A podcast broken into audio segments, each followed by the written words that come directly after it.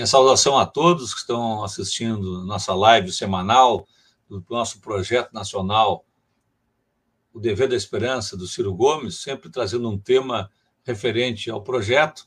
Queria também agradecer o esforço do Thaleson Ferreira, que transformou o nosso, nossas lives em podcast também. Agora, em seguida, vamos divulgar o link do podcast para as pessoas que querem assistir depois. Então, meu agradecimento também àqueles que vão ouvir depois essa nossa live e agradecer ao, ao, ao empenho sempre do Douglas Rafael também, que faz toda a parte técnica, é, possibilitando que a gente faça essas lives já há bastante tempo, tratando de um tema tão importante como é o projeto nacional Dever da Esperança do Ciro Gomes. Hoje nós temos aqui a grata presença do nosso amigo, advogado, professor, Benhur Rava. Benhur, muito obrigado por ter atendido ao nosso convite, meu amigo.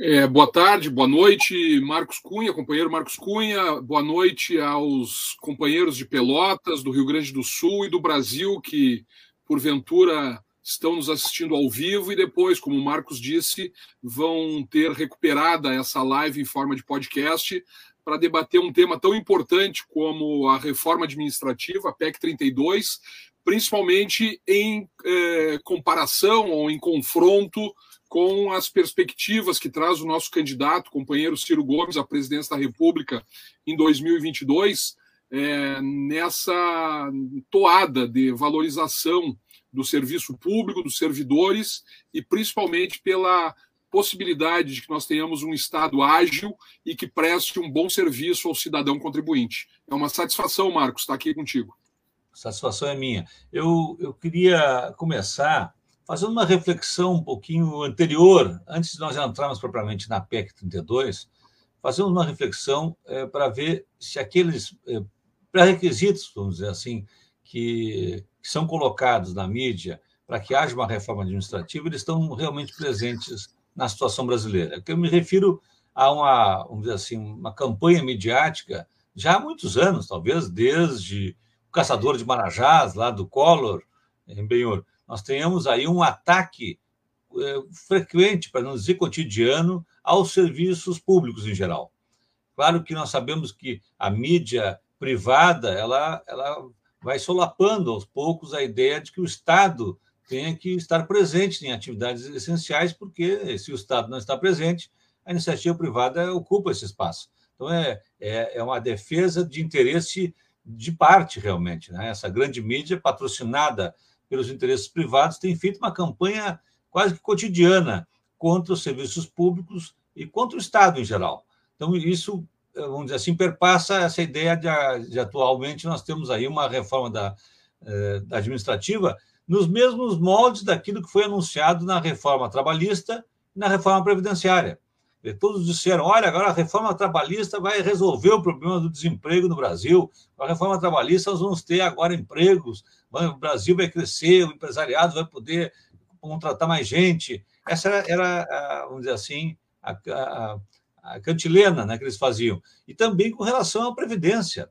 A Previdência, da mesma forma, não ouviram nenhum especialista e diziam de boca cheia que eh, todos os especialistas estavam de acordo que tinha que fazer a reforma da Previdência, porque a Previdência ia quebrar o país, porque o país estava em uma situação de crise por conta da Previdência. Passou a reforma trabalhista, passou a reforma da Previdência, e nós vimos só empobrecimento, precarização e mais desemprego e, e, e menos recursos eh, vamos dizer assim, chegando nos municípios por conta da diminuição dos benefícios previdenciários e do rigor também com que estão aplicando agora regras, dificultando o acesso das pessoas à, à própria Previdência. Eu disse, ainda numa, numa live que fiz recentemente, dizendo o seguinte, que nós hoje já não temos recursos para pagamento das perícias eh, na, na, no Judiciário Federal para pagar os peritos eh, das pessoas que buscam benefício previdenciário. É um absurdo. Mas o, o, o judiciário não quer pagar os peritos, o Poder Executivo já não está pagando desde o dia 20 de setembro de 2021 e eles querem transferir para o cidadão, para o, o doente, para o incapaz, para aquele que não tem recursos, para aquele que ficou desempregado, para aquele que ficou sem renda, que ele pague o período da Previdência. Mas só para mostrar que esse ambiente que nós estamos vivendo é um ambiente de precarização, de retirada de direitos, de dificuldade para as pessoas, e os mais pobres, na verdade, são os que mais sofrem. Não é diferente no caso da, da reforma administrativa. Porque nós estamos vendo que a reforma administrativa não é direcionada para aqueles que ganham 40 mil reais, 39 mil reais. Ao contrário, esses agora ganharam até um plus do governo, podem acumular cargos para além do teto. Não está direcionada aí para, para os grandes, vamos dizer assim, aquelas carreiras chamadas carreiras de Estado, são aqueles que ganham realmente, têm benefícios ou até privilégios, que nós poderíamos questionar. Não, está voltada essa reforma da administrativa para pegar aqueles que estão lá na, na, na, base da pirâmide, né? aqueles que são os, os que ganham menos. E, aliás, alguns ganham muito pouco, alguns ganham realmente muito pouco.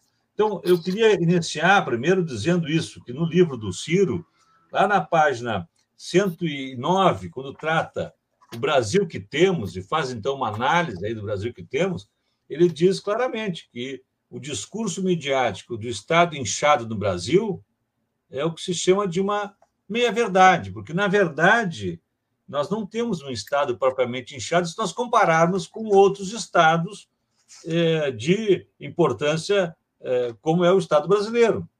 Ele diz que a OCDE, em 2013, disse que é, 21,3% no Brasil.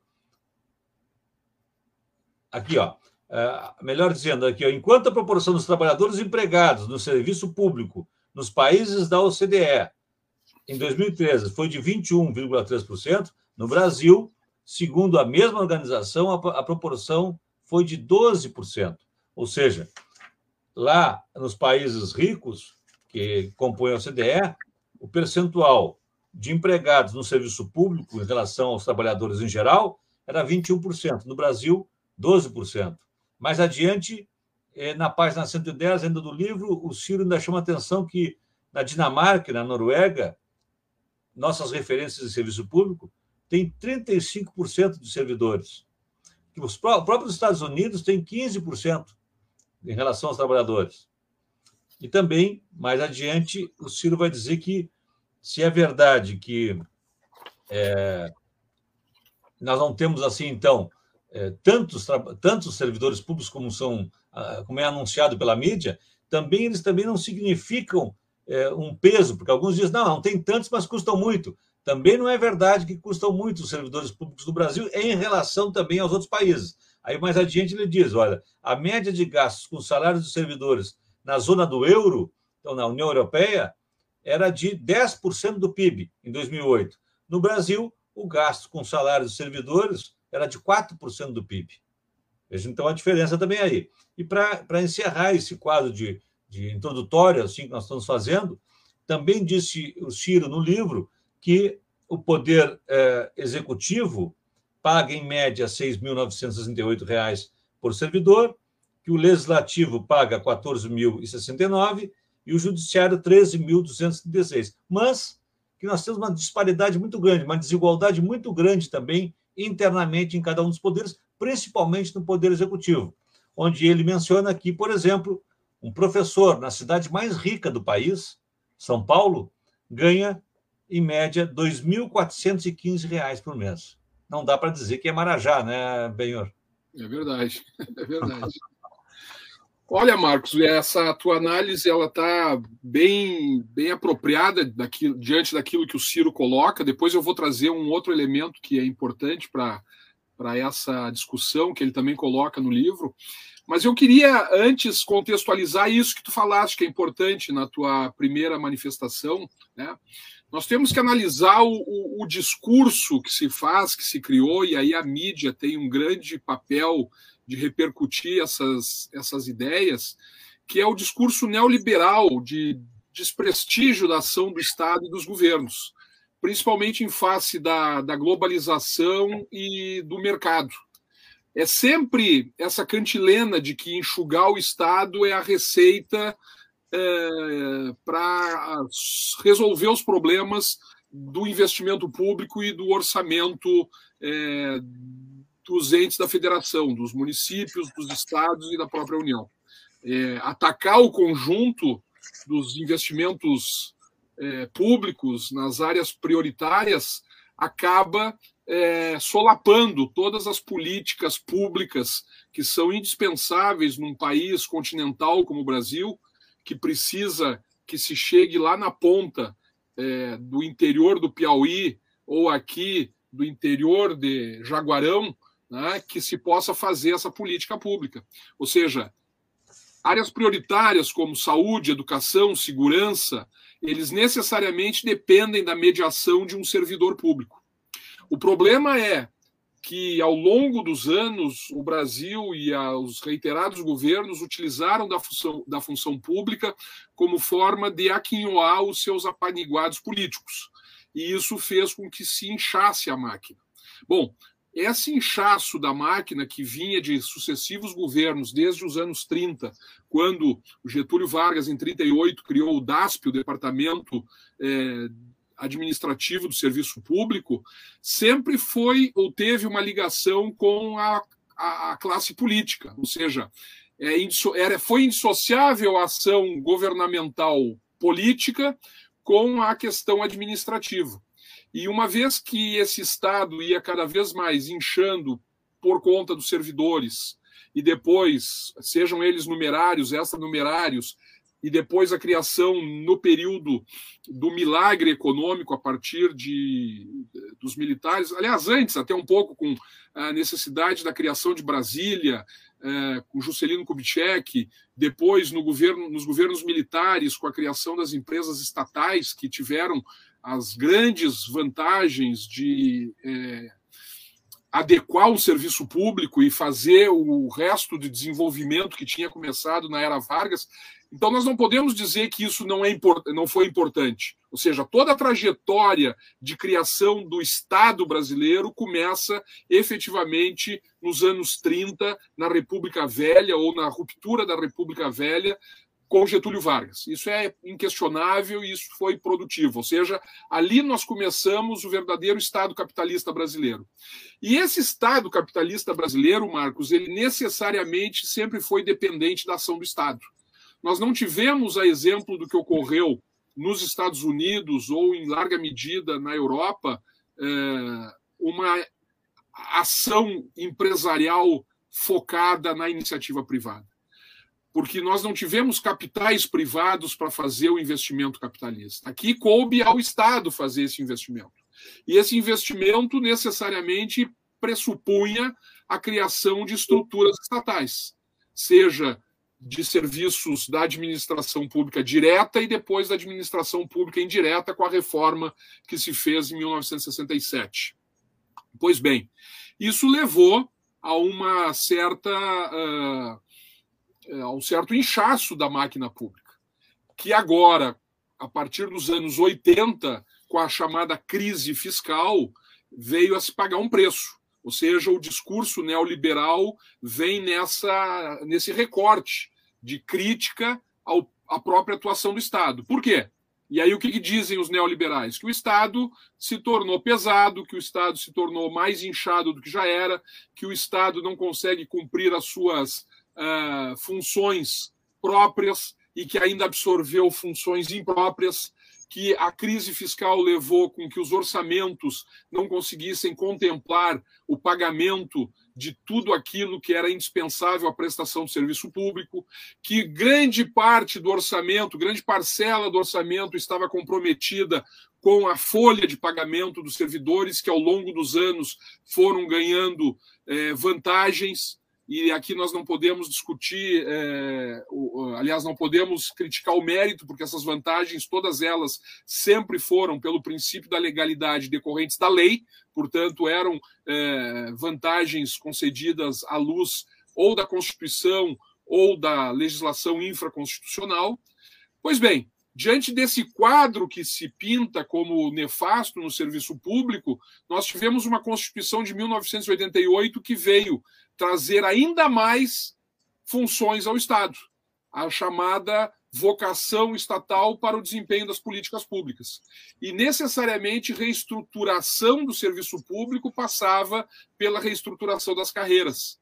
Então essa essa essa dicotomia que existe por conta de que E aí é fundamental isso que tu disseste, e o, e o Ciro coloca isso. Nós precisamos sim de um Estado, porque nós não tivemos um Estado capaz, até o momento, de fazer todas as articulações. Ele foi importante lá atrás, mas ele continua sendo importante para completar o projeto de um desenvolvimento nacional, porque sem Estado nós estamos fadados a cair nas mãos é, do mercado e nós sabemos que nas mãos do mercado as injustiças sociais só se avolumam, mas nós também temos que saber que é preciso ter é, estruturas orçamentárias e fiscais capazes de adequar esse Estado para responder à altura com as novidades que o serviço público atualmente necessita no século XXI. Ou seja, mudaram-se as estruturas, mudaram-se as tecnologias, mudaram-se as formas de gerenciamento de recursos humanos para que nós possamos ter um Estado que possa, sem abrir mão do serviço público, e veja, o meu discurso não é um discurso liberal. Meu discurso é necessariamente um discurso de presença do Estado, mas uma presença qualificada. É isso que as reformas tendem a fazer Nesse caso da reforma da PEC, que nós vamos analisar mais adiante, ela é uma reforma meramente neoliberal com vistas a uh, estancar, digamos assim, uma ação do Estado e fazer com que a iniciativa privada venha a suprir coisas que eles dizem, entre aspas, que o Estado não consegue porque continua sendo inchado. Não. O Estado ele é indispensável para continuar a sua trajetória, a sua tarefa, mas é preciso que ele seja reformado sobre a égide dos princípios de direito público e não de direito privado. Ou seja, a, os princípios da continuidade do serviço público, da economicidade do serviço público, da eficiência, não é, da ética, tudo isso é válido. Agora, o que nós não podemos é trazer elementos como a parceria, já existe até as parcerias público-privadas, as concessões, as permissões, que são técnicas de direito privado que acabaram vindo para o direito público e foram bem recepcionadas, mas o que nós não podemos é criar ou agregar outras técnicas muito mais privatistas. Um outro fato que eu, que eu chamaria atenção é também com relação à imposição dos limites orçamentários, como foi a PEC da morte, que o Ciro refere, por exemplo, no livro dele, né, uma responsabilidade fiscal ou limitação de gastos que acabam amarrando a, a mão do gestor público que tem essa alta folha de, de pagamento ainda dos servidores. E nós não podemos eh, desconhecer que as realidades do Brasil elas são distintas, Marcos, em decorrência de que nós temos mais de 5 mil municípios. Os serviços públicos que são realizados nos municípios, eles são fundamentais, muitas vezes, para articular as políticas de agricultura, de agricultura familiar, de manutenção de estradas, eh, que são as estradas vicinais, a questão das escolas que estão na área rural. Né? Nós precisamos ter acesso a transporte, é, que às vezes é a prefeitura que subsidia. Nós precisamos ter o serviço do trator que abre essas estradas que não são asfaltadas e que faz a manutenção colocando cascalho, colocando pedrisco, não é? é? Nós temos ainda os serviços de postos de saúde, municípios muitas vezes que não têm hospitais e que devem a, a, população desse município recorrer a esses postos de saúde, o médico da família, as unidades básicas de, de, de atendimento às famílias. Então, tudo isso são conjuntos de políticas públicas que a mera discussão sobre limitação de gastos orçamentários não pode contemplar. Nós temos, é sim, e aí concordo contigo, que ter políticas outras, como a política tributária eficiente, para, não sei se aumentar o nível de, é, de mais tributos, mas com certeza uma política racional que possa fazer com que as execuções fiscais que não são cobradas e os devedores da Previdência, os devedores da Receita Federal, os devedores dos tributos estaduais e municipais, por exemplo, possam ser, sim, cobrados, né, os IPTUs possam ser cobrados. Enfim, nós temos que ter uh, formas de buscar esses recursos, formas de nova, novas formas de gerenciamento do serviço público, para, com novas tecnologias, diante hoje de aplicativos e de formas que possa diminuir gastos de atividades meio, diminuir papel, diminuir processos burocráticos, tornar, acabar com filas, fazer com que acesso à administração pública seja mais eficiente para o contribuinte que paga muitas vezes e não vê esse retorno.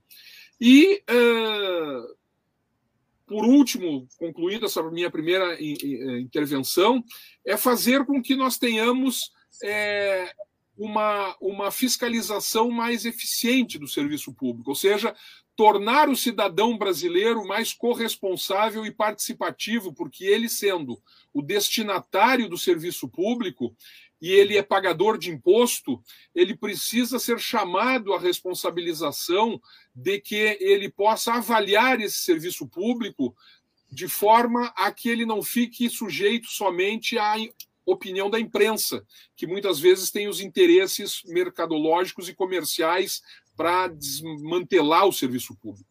É preciso que nós chamemos a cidadania, as associações, os sindicatos, associações de moradores, enfim, a sociedade civil organizada, para que ela tenha noção da importância do serviço público, que esse serviço público acaba diretamente influenciando na vida dela, da sua família, do seu filho que vai à escola, é, dela que vai ao posto de saúde, enfim, todo esse aparato necessariamente precisa de uma cidadania ativa, daquilo que a gente chama de participação popular nos conselhos populares, nos conselhos da previdência.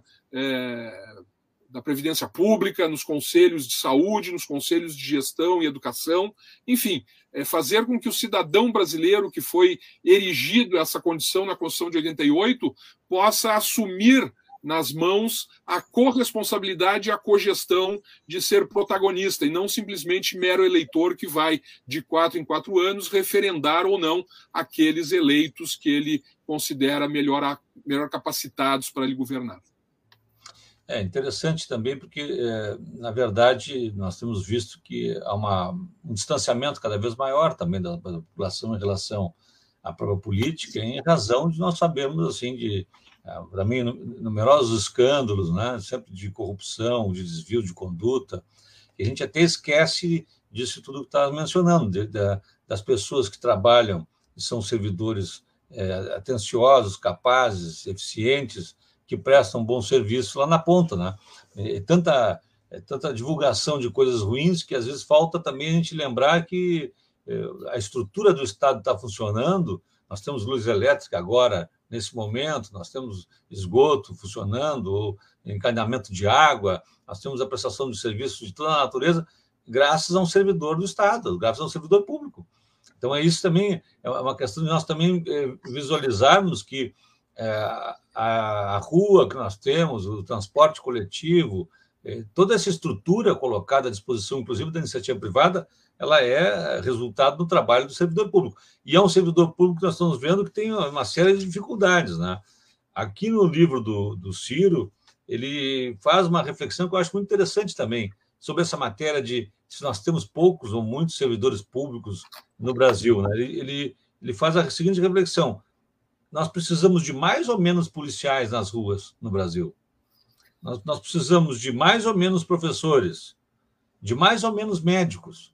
Ora, se nós respondemos, olha, nós precisamos de mais policiais nas ruas, aqui no Rio Grande do Sul, nós temos aí um contingente da Brigada Militar que é da década de 90.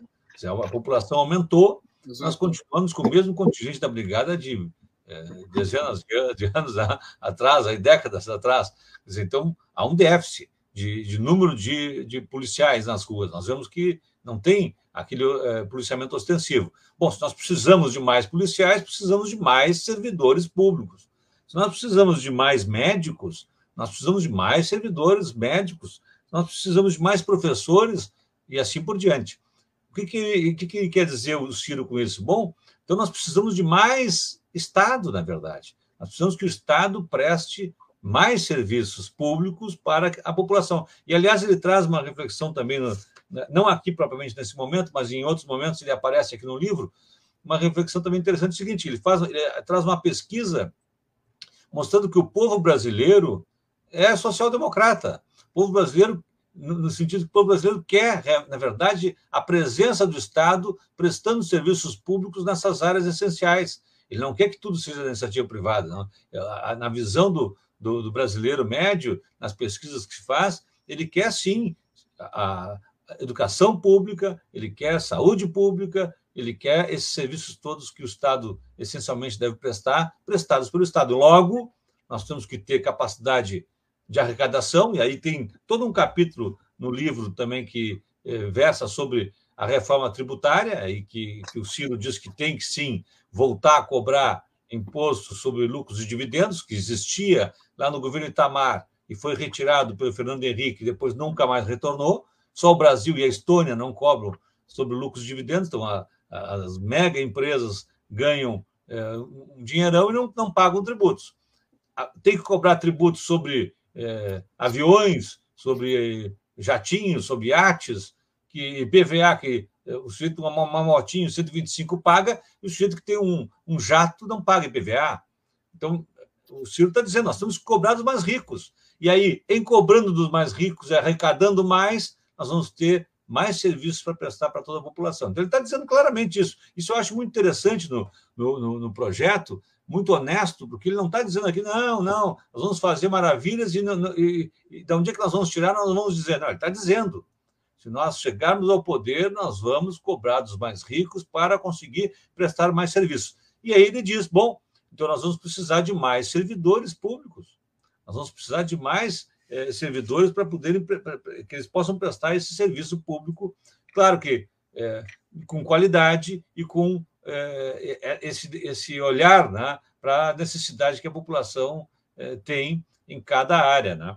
E isso tem, tem a ver com essa estrutura que nós estamos falando, de uma estrutura de servidores do Estado, que essa PEC, e agora eu vou entrando aí, na, na, propriamente na PEC, não, mas deixa eu te, só deixa eu fazer uma, uma complementação, Marcos. Claro. Nesse, ainda no âmbito do livro do Ciro, tem duas coisas que me chamam a atenção, que estão lá na página, se eu não me engano, 101, que eu tinha dado uma, uma, uma olhada, que eh, pode se relacionar a 101, deixa eu ver aqui, na página 104. Esses uhum. dois itens aqui, eh, na verdade, está dentro do, do, do, do item é, há condições necessárias ao êxito civilizatório, quando ele trata no capítulo Um Projeto para o Brasil. Na página 104 tem o item 2, Coordenação Estratégica, Governo, Empresariado e Academia. E o outro é Investimento em Gente. Eu pego esses dois elementos para trazer aqui para a nossa discussão do serviço público. Esse, esse item que ele coloca, coordenação estratégica, governo, empresariado e, e academia, é importante que a gente diga para o nosso telespectador aí, para o nosso uh, ouvinte depois, que desenvolvimento econômico precisa de coordenação governamental, como ele coloca lá.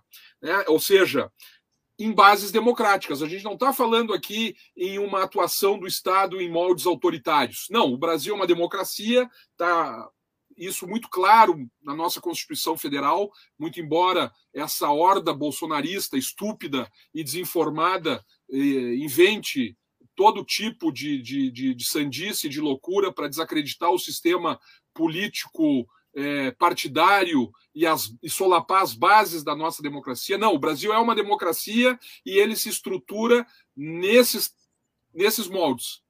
Por exemplo, na democracia, o presidente da República, enquanto chefe do Poder Executivo, ele se sujeita, sim, ao Poder Judiciário. Não venham me dizer que o Poder Judiciário quer é, impor a ditadura da toga ou quer limitar os poderes. Não. Qualquer presidente da República que seja democrata como qualquer membro do Poder Legislativo, seja ele vereador, seja ele deputado estadual, federal ou senador, ele está limitado ao poder é, judiciário no que tange a legalidade. Não quer dizer que o presidente e os parlamentares não possam fazer aquilo que as competências constitucionais lhe atribuem. Podem, mas essas competências devem ser exercidas nos limites das balizas constitucionais. E uma vez que alguém ultrapassa essa baliza, quem corrige isso é o Poder Judiciário. Esse é o princípio da separação dos poderes. Então, aqui, essa, esse meu parênteses é para dizer que essas hordas bolsonaristas estúpidas querem é, jogar contra o sistema democrático. Coisa que o Ciro não faz. O Ciro, no livro dele, diz: olha, qualquer estrutura que nós estejamos montando no nosso projeto nacional de desenvolvimento, ele pressupõe democracia.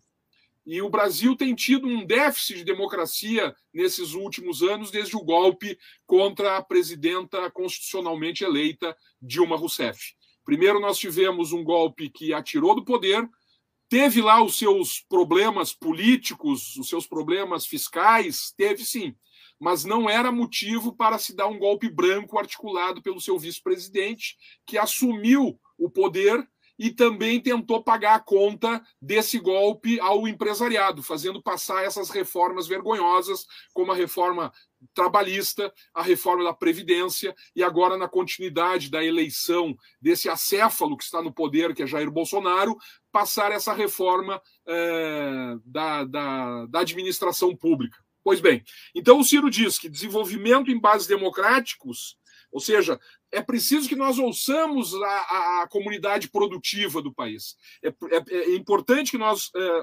ouçamos a comunidade produtiva, que são os empresariados. É importante que nós ouçamos o governo, que é quem co comanda a produção normativa e executiva. E é preciso que nós ouçamos as soluções dadas, sejam elas técnicas e científicas, da produção acadêmica. Então, ouvir o governo, ouvir os empresários e ouvir a academia é fundamental para que nós possamos buscar soluções ao desenvolvimento equilibrado e sustentável. E isso tem a ver com o quê?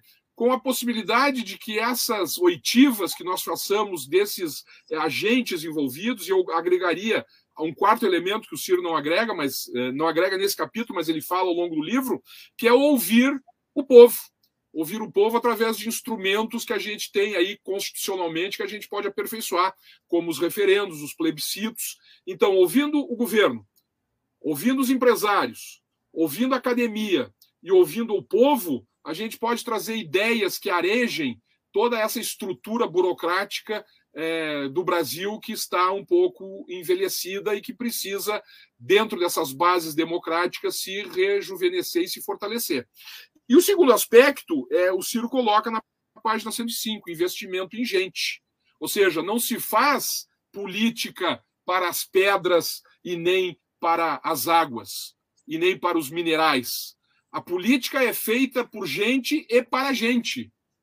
Se isso tem depois um reflexo nas pedras, nos minerais, nas árvores, no ecossistema, que bom mas o destinatário principal da política, naquilo que Aristóteles dizia que é o animal político, o homem, e que a, a, a força que os gregos davam à política é o bem comum, é necessariamente para a convivência humana, para que a gente possa adquirir aquilo que é a felicidade.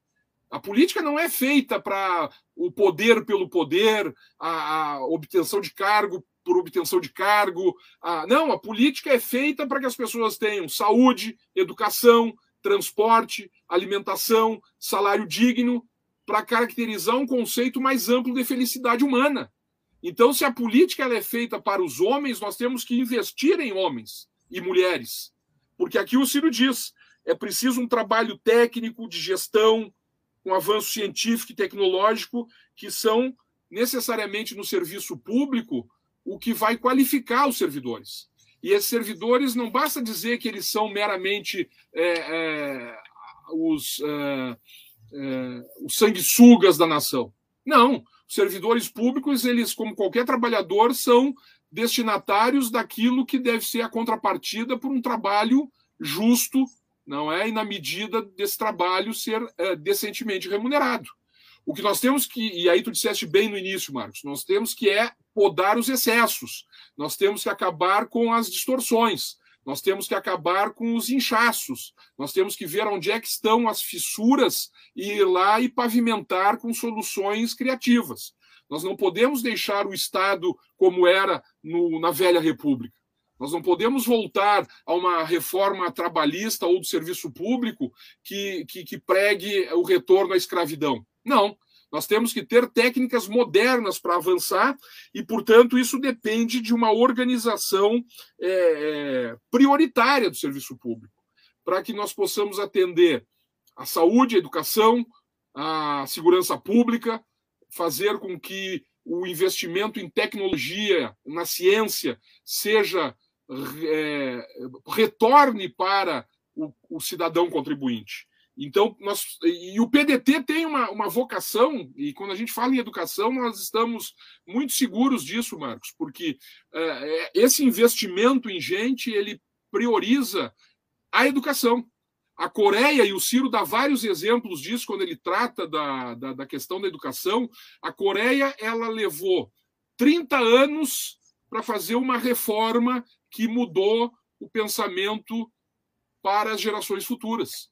É importante que nós tenhamos isso não como uma política de governo, de A, de B, ou de partido tal ou partido qual.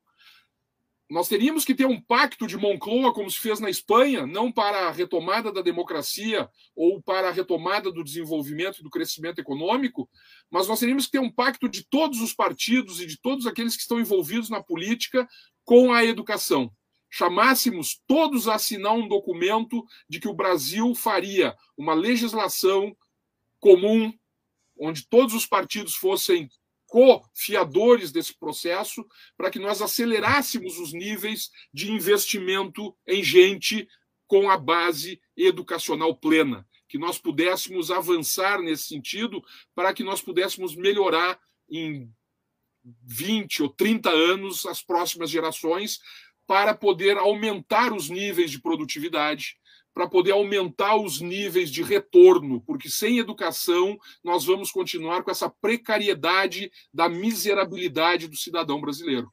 E é isso que nós não queremos. Então, eu, eu, eu, eu pego esses dois aspectos do, do, do Ciro para complementar essa tua fala, antes da gente é, entrar propriamente na discussão do, do da é. reforma da PEC 32. Eu estava pensando aqui exatamente nisso, quer dizer, essa PEC 32, ela, claro que aparece também em vários momentos ali uma ideia de, bom, vamos criar aqui, por exemplo, quando eles falam ali na organização de um ente nacional de coordenação, né, parece que há uma certa preocupação, vamos dizer assim, de fazer com que o Estado possa coordenar os entes federativos todos, aí talvez uma, uma certa, eh, vamos dizer assim, primazia do Poder Executivo Nacional com relação aos outros entes eh, federativos. Mas dá a ideia de que, bom, eles estão eh, fazendo um projeto que, pelo menos, entendem que seja para melhorar, espero, seja para melhorar, espero, a administração pública. Mas a gente olhando, eu olhando o, texto, eu lendo o texto, me salta aos olhos coisas que eu acho de um retrocesso brutal, assim, algo que é inimaginável, senão seria só, não seria imaginável se não fosse num governo como esse. Nesse governo até está é, é, é tá em sintonia com aquilo que eles estão pregando todos os dias. Mas o que, que diz lá no, no projeto?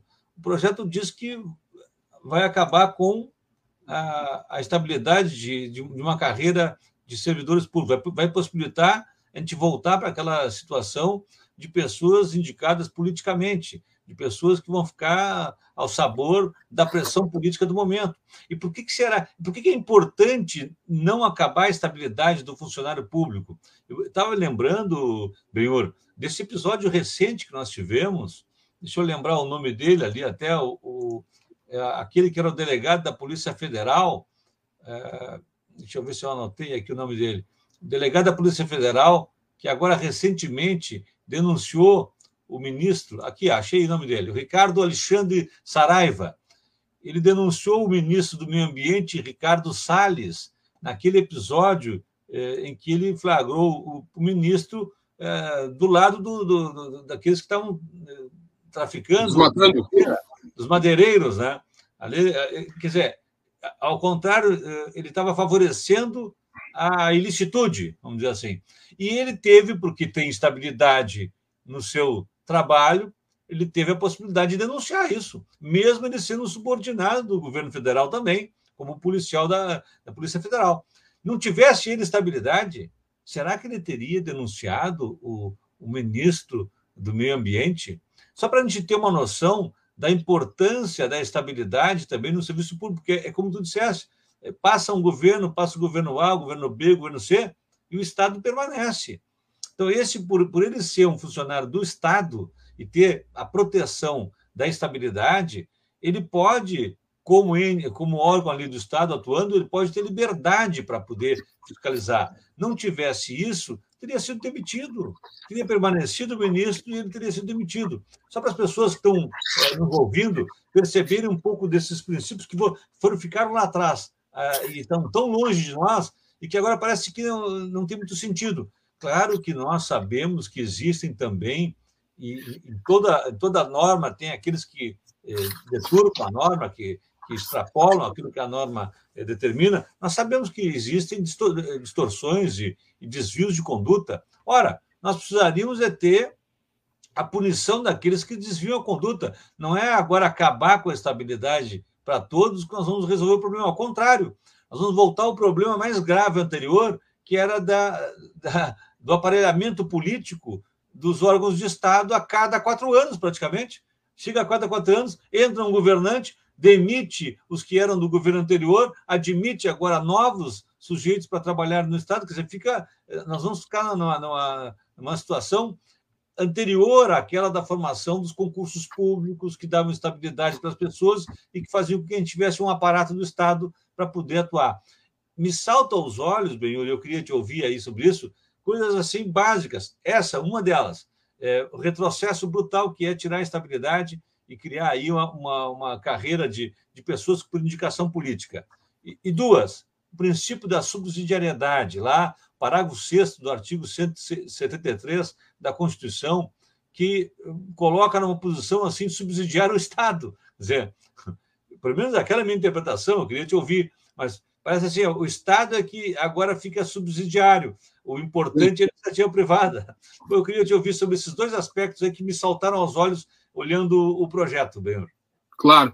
Olha, Marcos, na verdade a gente acaba ficando um pouco perdido porque esse essa PEC 32, ela ela ela foi só para contextualizar, ela é uma proposta de iniciativa do Poder Executivo.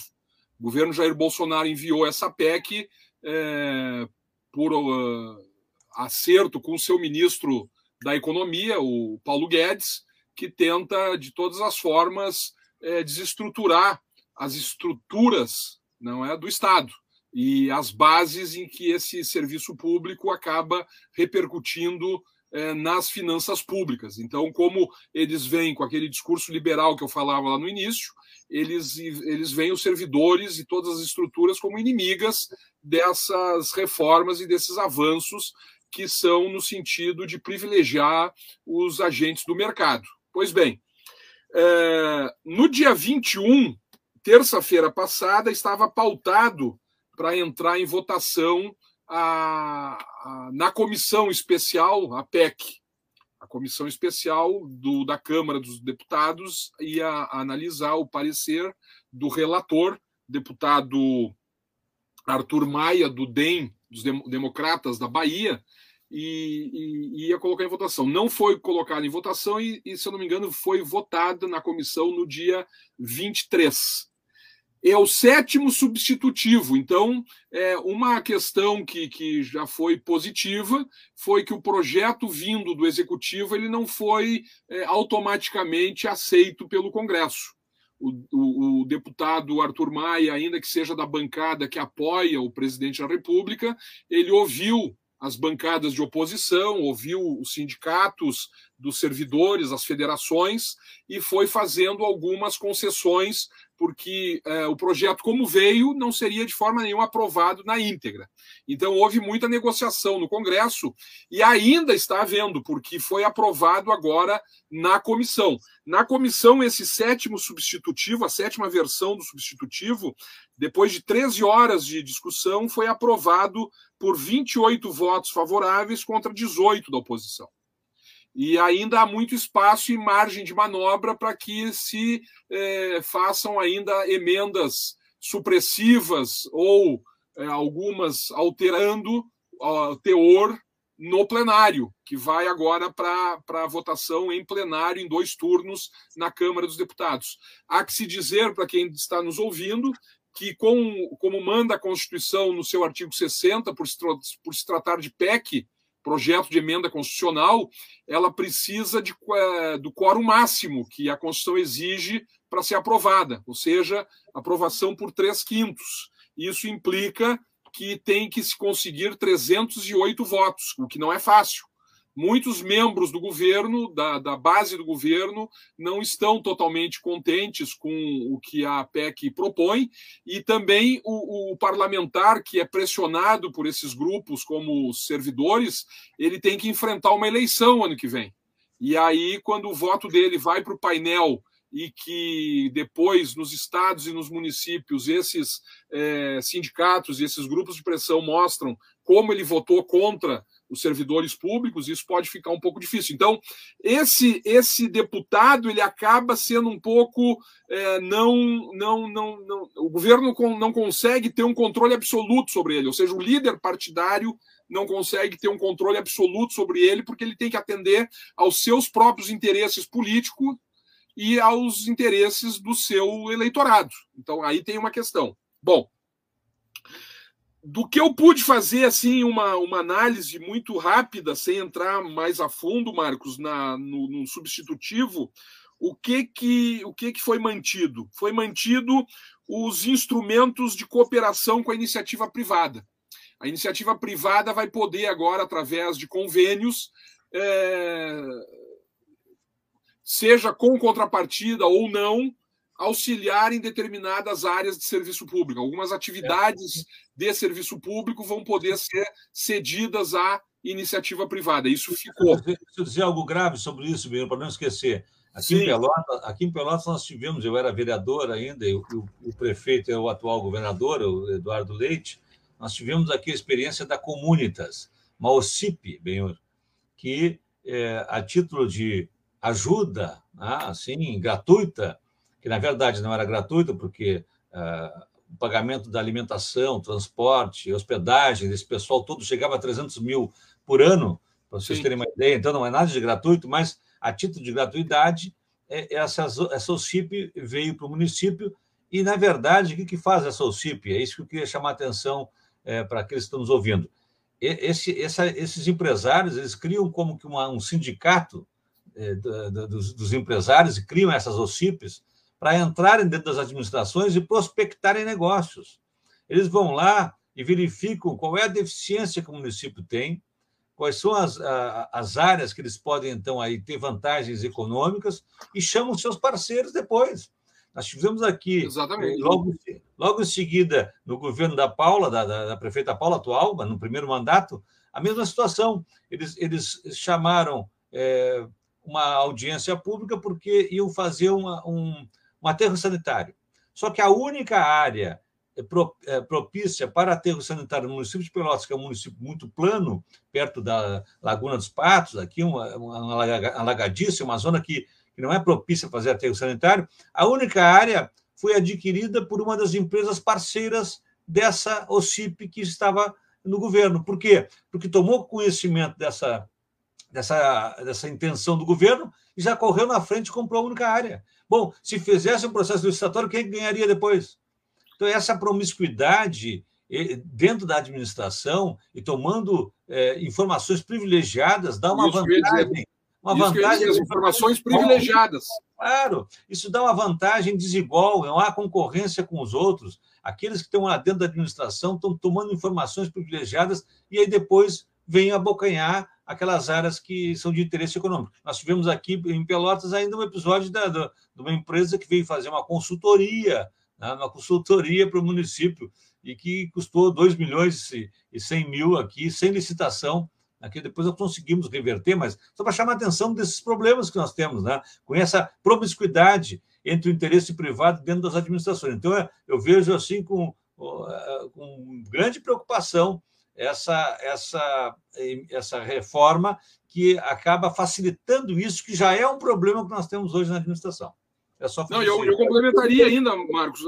além disso, a questão do desvio de verbas, que está muito sensível nessa parceria, nessa forma de, de convênio, de participação, os aumento dos níveis de corrupção, que são inequívocos que, que podem acontecer, e isso prejudica a qualidade como um todo do serviço público.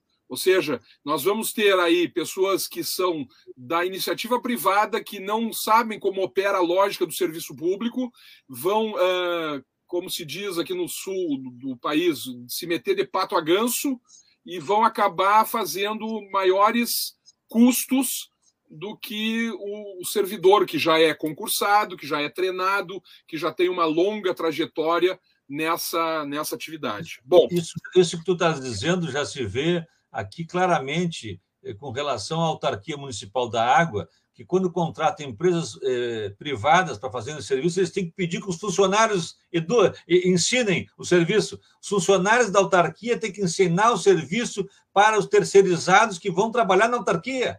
Absurdo total. Então, é, é, eles usam só o aparelho do Estado para o enriquecimento das empresas.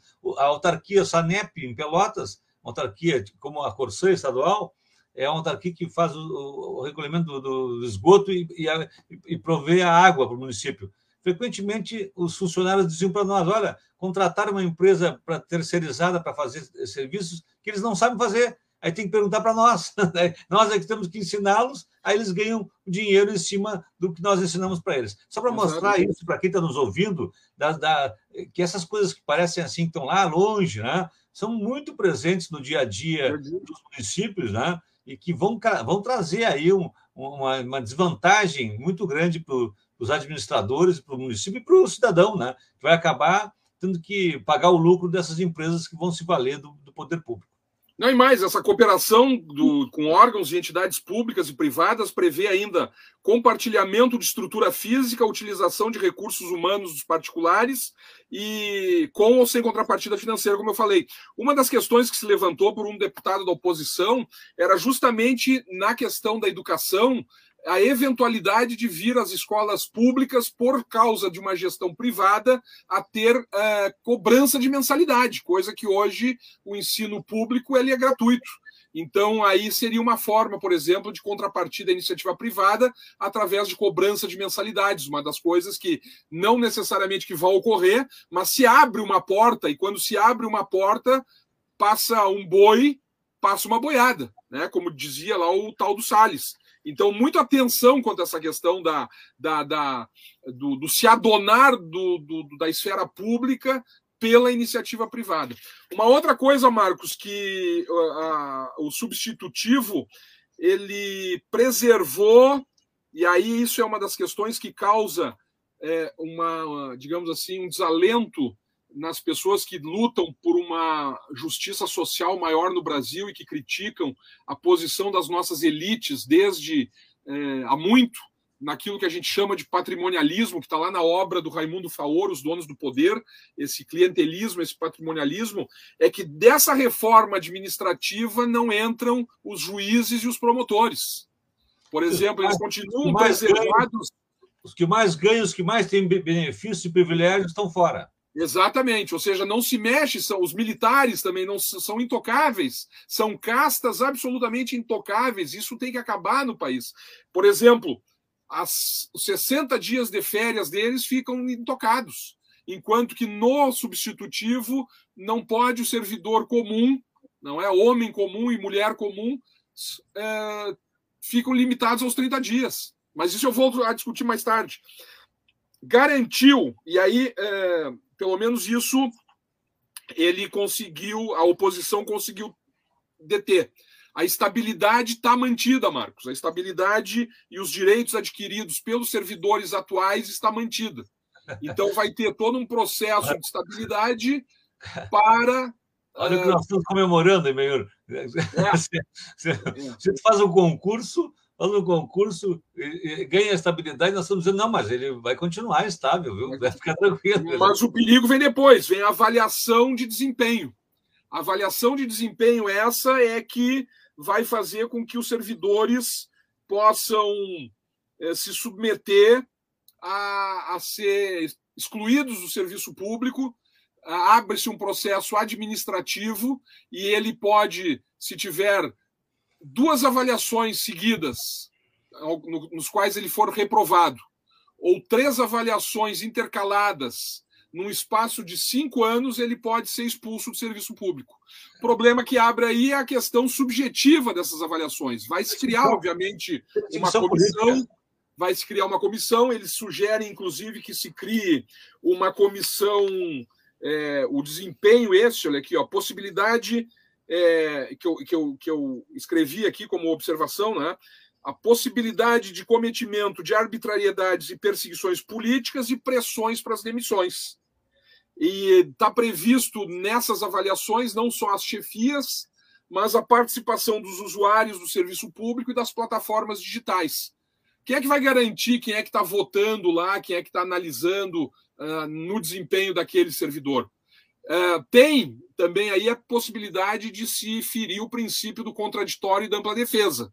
Mas eles dizem que o servidor vai ter todos os recursos inerentes a poder contestar essas avaliações e seguir para outras instâncias de, isso, de né, Se nós tivéssemos um, um, governo democrático, se nós tivéssemos um ambiente democrático, tivéssemos é, é, bons exemplos de conduta dos administradores atuais, mas é tudo ao contrário disso. Né? O que nós estamos assistindo é um aparelhamento político, inclusive das polícias.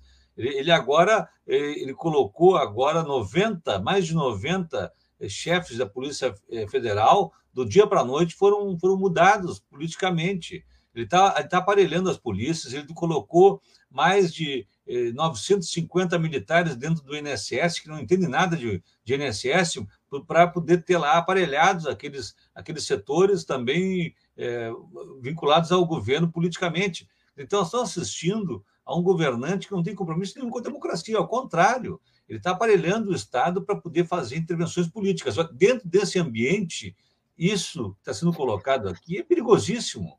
Perigosíssimo. Abre uma possibilidade para ele fazer realmente uma perseguição, uma caça aos inimigos que ele enxerga por todo lugar, e aos esquerdas, aos comunistas. Né? Eu, eu nunca enxerguei um Estou louco que me apresentem um comunista, porque eu não conheço nenhum. Ele conhece vários. Ele olha, ele olha para todos como se fossem comunistas. E, e quer a, e persegui-los. Nós tivemos agora aqui o, o, o ex-reitor da Universidade Federal de Pelotas, teve um PAC aqui, um, um, um TAC, né, um termo de ajuste de conduta, para ele, ele, se silenciar, para ele não fazer críticas ao governo, entendeu? Dizer, imagina só se ele agora tem a chance de punir realmente, né? O, Esse outro também aí de Pelotas, o Halal, que está sendo uma voz é, é dele. É dele que eu me, eu me referi ao Pedro, que é um amigo nosso. O Pedro Alau ele, ele sofreu já uma, uma reprimenda da, do, do, próprio presidente para que ele não, não podia mais se manifestar criticamente ao governo, teve que fazer um TAC, um termo de ajuste de conduta, né? para silenciar. Dizer, já nesse momento que nós estamos vendo, imagina agora se eles tiverem todo esse instrumental, né? Para poder fazer valer a vontade política deles. É disso que nós estamos falando. É do aparelhamento do, do Estado por governantes eh, que está se facilitando com essa PEC 32, é aquilo que salta aos olhos, né, Benhor? Outra questão, Marcos, a contratação temporária, que é de dois anos na atual Constituição, eles aumentam para dez anos. Isso prejudica necessariamente a realização dos concursos públicos. Ou seja, se tu a, a, aumenta a possibilidade de ter contratação temporária por um prazo de 10 anos, tu não vai necessariamente fazer concurso público. Aqui e isso... Pelotas, aqui em Pelotas, eu era vereador agora na legislatura passada e, e contra o meu voto de alguns poucos da oposição, é, o governo da, da, da prefeita Paula é, contratou 2.100 pessoas emergencialmente. Sim. Pode contratar 2.100 pessoas emergencialmente, Benhor. Não consigo compreender isso. Não, isso mostra, agora... e mostra a ineficiência do governo, porque se o governo é, opera, é, é operativo, é óbvio que ele vai prover o cargo público na medida do concurso público. Não é? é a mesma coisa que tu é faz é dispensa né? de licitação para comprar papel higiênico das escolas. Um gestor público tem que saber quanto vai de papel higiênico nas escolas. Mas ele sabe, depois não levar dispensa é que facilita depois é, o apadrinhamento político, né? Claro, a gente sabe disso. A desculpa que se usa é obviamente essa, mas o, agora de dois, dois anos, imagina em dez anos. Vai piorar essa situação, né? Só para. Não, e isso do, do, da contratação temporária, ela então acaba favorecendo um processo seletivo simplificado, que não qualifica nada no serviço público, qualquer um que. Porque um serviço, amigo do rei.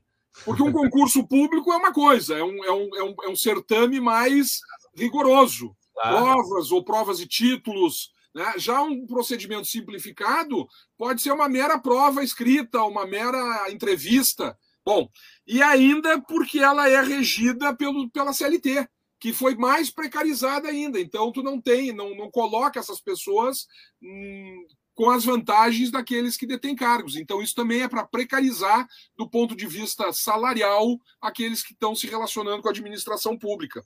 Ora, em casos de extrema urgência, né, em casos de extrema urgência, dizem que pode ser feito isso. Mas como a gente já tem a experiência, Marcos, tu sabes, tu é advogado, que a medida provisória é para situações de emergência e ela se banalizou. Sim, claro. Nesse caso aqui, tudo vai ser emerg... É, é, é urgente. Os contratos, os contratos emergenciais são para situações emergenciais. Eu estou dizendo, contrataram 2.100 pessoas emergencialmente. Quer dizer... Exato. Aí tu alarga o conceito, fica um conceito jurídico quase que aí, indeterminado. Te denuncia no Ministério Público, o Ministério Público também não age. Né? Então, fica assim, fica realmente é, para os amigos do rei. Então a gente tem medo que isso gere cabide de empregos dos amigos do rei e mais que o que é para ser exceção, como no Brasil, acabe virando virando regra. Né? Uma outra questão, Marcos, redução de jornada, a redução de até 25% da jornada e também do salário. Bom, nós aqui no Rio Grande do Sul, no governo Eduardo, no governo Sartori e no governo Eduardo Leite, já sabemos como é que isso funciona. E aí agora vão querer legalizar essa prática para que uh, em períodos, e aí o motivo seria esse, períodos de crise fiscal. Ora, é só pegar um governo inepto, ineficiente e corrupto como o do Bolsonaro, onde nós aumentamos o déficit fiscal no Brasil, né, ou do governo Temer, para poder ter a alegação dessa crise fiscal para poder. Ah, mas agora, aí, agora, agora, no governo Eduardo, nós vimos, né, ele, ele, governante, não pagou o ICMS da, da CE, depois alegou que a CE não pagava o ICMS para poder é, privatizar a CE. A, a, a, empresa, quem era o dirigente? O dirigente era indicado por, pelo governador. O dirigente não pagou o ICMS, depois eles dizem: olha, não pagou, então por que não pagou? Nós vamos privatizar. Então, eles mesmos colocam alguém para administrar para quebrar a empresa pública. É, é assim que eles fazem. É, é, rotineiramente fazem assim. Quebram a empresa pública, ó, está quebrada. Então, para vender mais barato. Claro. É isso aí, ainda vende mais barato, 100 mil reais para vender a E, na pior das hipóteses, sai do, do, cargo público e vira consultor de uma dessas empresas, como tá aconteceu tá... no governo Brito. O, o Brito está viajando até hoje aí como consultor. Tá, tá não, e outra coisa, como tu disseste lá no início, eu estava lembrando disso, não falei na hora. É, e o Ciro coloca isso no livro. Quantos funcionários públicos o Brasil precisa? Essa foi a colocação que tu fizeste, né? Pois bem, o governo Brito vendeu aos sete ventos que os PDVs eram a solução para a crise do serviço público e dos altos salários fez-se dois PDVs e nós continuamos com o mesmo problema que agora teve o corte de salários no governo Sartori, na continuidade do governo Eduardo Leite.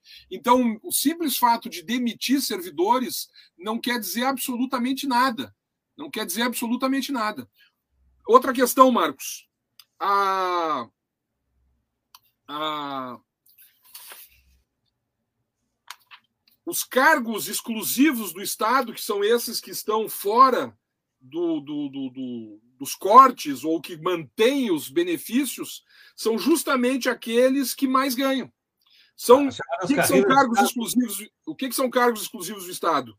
São as atividades finalísticas na segurança pública, a manutenção da ordem financeira e tributária, ou seja, os fiscais, da, da, da Receita, enfim, a, as atividades de regulação das agências, fiscalização geral, INSS, todas as fiscalizações dos ministérios, servidores de gestão governamental, elaboração orçamentária, controle e inteligência do Estado, serviço exterior brasileiro, advocacia pública, defensoria pública, atuação constitucional do a, a, atuação institucional do poder legislativo, poder judiciário incluídos oficiais de justiça e o Ministério Público. Ou seja, A pressão aqui nas, nas esferas de segurança foi necessariamente uma resposta que o governo Jair Bolsonaro dá a esses que ele tenta cooptar como apoiadores. O maior medo hoje da instauração de um golpe não vem do exército, vem necessariamente das forças eh, de segurança dos estados, as polícias, as polícias militares ou eh, no caso aqui a brigada e nos outros estados as polícias militares. Por quê? Porque a, a, a bancada como dizia o deputado, o nosso deputado Adilson Mota, no Congresso Nacional hoje tudo passa pela bancada BBB, a bancada da Bíblia, a bancada do boi e a bancada do da bala. Da bala. Exatamente. Então, essas estruturas que o governo tenta acenar, fazendo propostas de incluí-los com determinados benefícios, como foi os militares do Exército, das, das Forças Armadas, na reforma da Previdência, agora as forças de segurança, que ele chama como atividades finalísticas de segurança pública, isso tudo é um aceno dentro desse grande projeto que tu referiste, de tentar seduzir não é um eleitorado que é simpático a esse discurso é, de direita e que tenta uh, dar esses benefícios indiretos. Essa reforma ela precisa agora ir para a Câmara dos Deputados. Tem outras questões aqui que a gente não teve tempo de, de analisar, Sim, Marcos, e que são. A gente pode fazer uma outra live para discutir isso, é, mas ela é, é, importante que as nossas bancadas, e lá no Congresso a gente tem o deputado Pompeu de Matos e o deputado Adilson Mota, que inclusive é o presidente da Comissão de Trabalho e de Serviço e de serviço público e tem sido é, muito muito cioso da sua função e tem conseguido é, dentro das suas possibilidades fazer um bom discurso com a com, com o relator e com a é, intermediando aí a questão o PDT Nacional fechou questão, né, Benhor? O PDT Nacional fechou questão. Até eu separei aqui, eu tinha, eu tinha dito, tem uma nota do dia 22. Fechou questão significa dizer que o PDT Nacional, é, todos os deputados, 28 deputados federais do PDT, tem de votar contra essa PEC 32. Isso é importante a gente dizer, porque Isso. quando o partido fecha a questão, é assim: se depois alguém não cumpre, está sujeito à expulsão partidária. Está sujeito aos, aos, aos, encargos éticos do partido, exatamente. Diz, diz a nota do, do, do, PDT na Câmara, Marcos. A bancada do PDT na Câmara dos Deputados, após consultar a Executiva Nacional do partido, decidiu em reunião eh, no dia 21 fechar questão contra a proposta da emenda constitucional da reforma administrativa PEC 32 2020. Desde que foi apresentada a proposta de emenda à Constituição, já representava uma grave ameaça de desmonte do Estado brasileiro, prejudicando, sobretudo, a capacidade de prestação de serviços públicos relevantes à população. O texto cria subterfúgio para substituir concursos públicos por contratos temporários, preenchendo as vagas em órgãos públicos com servidores não estáveis. É fato que a proposta precariza o serviço público, criando uma forma de superterceirização apelidada de parcerias com ou sem contrapartida financeira escancarando as portas para a corrupção, clientelismo e a promiscuidade entre os entes públicos e privados. De forma assodada e sem a devida discussão, a PEC ainda permite a redução unilateral da jornada com redução de salários, prevê a demissão de servidores por obsolescência de cargos, revoga o direito à ampla defesa do servidor ameaçado de demissão e ainda promove uma mini reforma da Previdência. Diante de mais uma tentativa de desmonte do Estado promovido pelo atual governo, o PDT segue firme com as ameaças, eh, segue firme contra as ameaças de retrocessos e de retirada de direitos dos trabalhadores aprofundadas no atual governo. Brasília, 21 de setembro de 2021, assinam o presidente nacional do PDT, Carlos Lupe, o vice-presidente nacional do PDT, deputado André Figueiredo, e o líder da bancada do PDT, o deputado Volney Queiroz. Muito bom, muito bom, muito esclarecedor a nota. Que bom que tu fizesse a leitura para fazer o, o, fechamento aí dessa nossa live. Eu acho que ficou muito, muito claro aí com essa nota do PDT, é, os perigos que são, né, que estão aí colocados com essa PEC 32. Só para nós encerrarmos. Não, eu quero dizer, Marcos, só para antes de tu encerrar, eu queria te dizer que nós somos trabalhistas, nós somos o PDT, nós temos um compromisso desde Getúlio Vargas, passando por João Goulart, até os governos de Leonel Brizola no Rio Grande do Sul, no Rio de Janeiro, e depois de todos os outros governos, como o governo Colares e também as nossas prefeituras, em todos os municípios, nossos vereadores, é sempre o compromisso com a classe trabalhadora e dentro da classe trabalhadora com os servidores públicos. Nós eh, não somos contra a iniciativa privada. Agora, no dia 23 de setembro, completaram-se 120 anos do nascimento de Alberto Pasqualini, o nosso maior ideólogo do trabalhismo. E o Alberto Pasqualini já lembrava que o trabalhismo ele não se omite em relação à iniciativa privada, mas ele prevê que o Estado deve ser atuante para combater as injustiças sociais. Ou seja, nós do PDT queremos o equilíbrio entre o capital e o trabalho. Nós queremos uma comunhão para que as pessoas sejam felizes diante da, da, da, da, atuação de um Estado justo, um Estado que seja distributivista. Tanto é que o artigo 170 da nossa Constituição diz isso. A ordem econômica fundada na valorização do trabalho humano e na livre iniciativa tem por fim assegurar a todos existência digna, conforme os ditames da justiça social, observados os seguintes princípios. E tudo isso aqui está, de um certo modo, no projeto de desenvolvimento do Ciro. Soberania nacional, propriedade privada, função social da propriedade, livre concorrência, defesa do consumidor, defesa do meio ambiente, inclusive mediante tratamento diferenciado conforme o impacto ambiental dos produtos e serviços e seus processos de elaboração e prestação, redução das desigualdades regionais e sociais, busca do pleno emprego e tratamento favorecido para as empresas de pequeno porte constituídas sobre as leis brasileiras e que tenham a sua sede e administração no país é assegurado a todos o livre exercício de qualquer atividade econômica, independentemente de autorização de órgãos públicos, salvo nos casos previstos em lei. Ou seja, o que está na Constituição é um espelho do que prega o trabalhismo.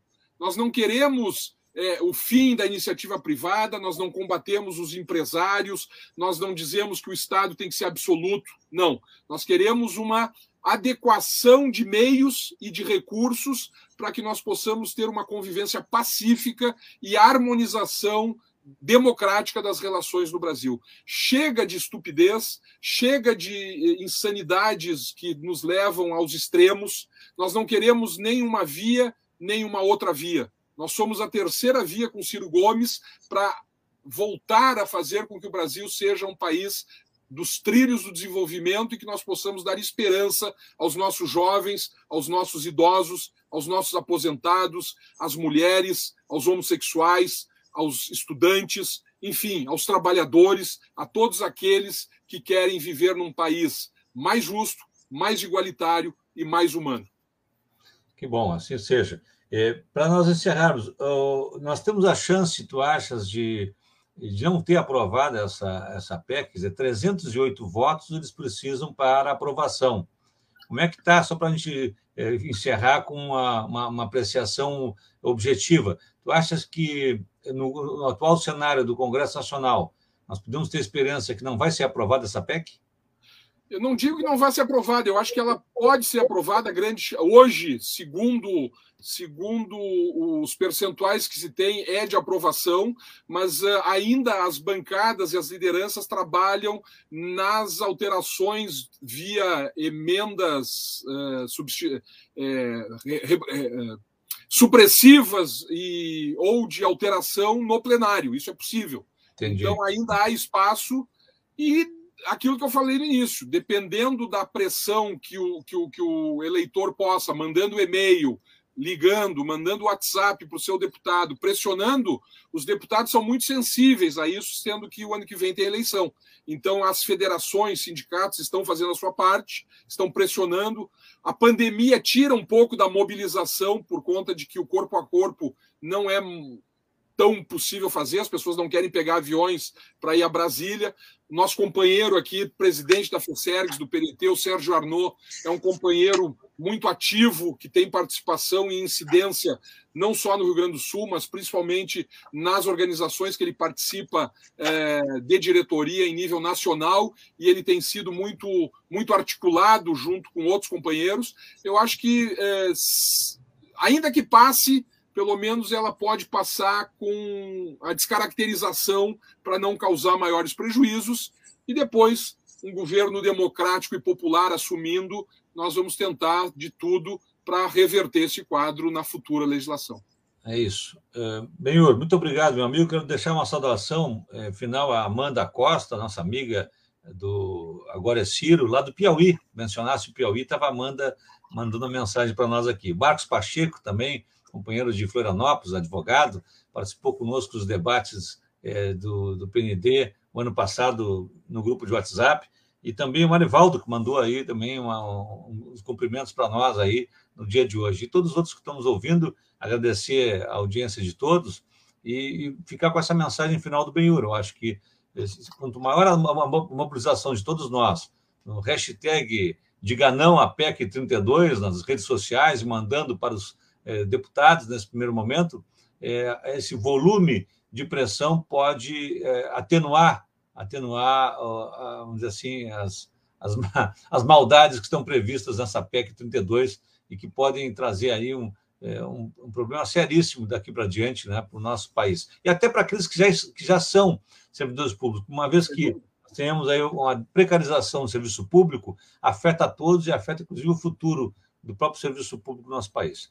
Bem, mais uma vez, muito obrigado, meu amigo. Foram ótimas as tuas manifestações, acho que muito claras, e tenho certeza que todos eh, ficaram muito inteirados aí dos problemas graves que essa PEC 32 representa para o Estado brasileiro né, e para todos nós, por via de consequência. Um grande abraço, então. Boa noite a todos. Aí um abraço a todos que estão nos ouvindo depois também no podcast Dever da Esperança, que nós é, transformamos as lives também a partir de agora. Tá bem? Um abraço. Marcos, eu quero te agradecer e quero te cumprimentar. Mais do que agradecer, eu quero te cumprimentar pela tua militância. É, militantes como tu que fazem esse trabalho de formiga, levando ideias e debatendo ideias de um projeto nacional de desenvolvimento, são pessoas que acreditam efetivamente que o Brasil tem jeito. E esse Brasil tem jeito só porque tem pessoas como tu. Grande abraço, companheiro. Siga na luta. Obrigado, meu amigo. É porque é cumprindo o nosso dever, né? A gente, cada um de nós fazendo aquilo que está a seu alcance. É isso? Exato. É isso aí. Um grande abraço. Forte abraço. Boa luta, luta para todos nós.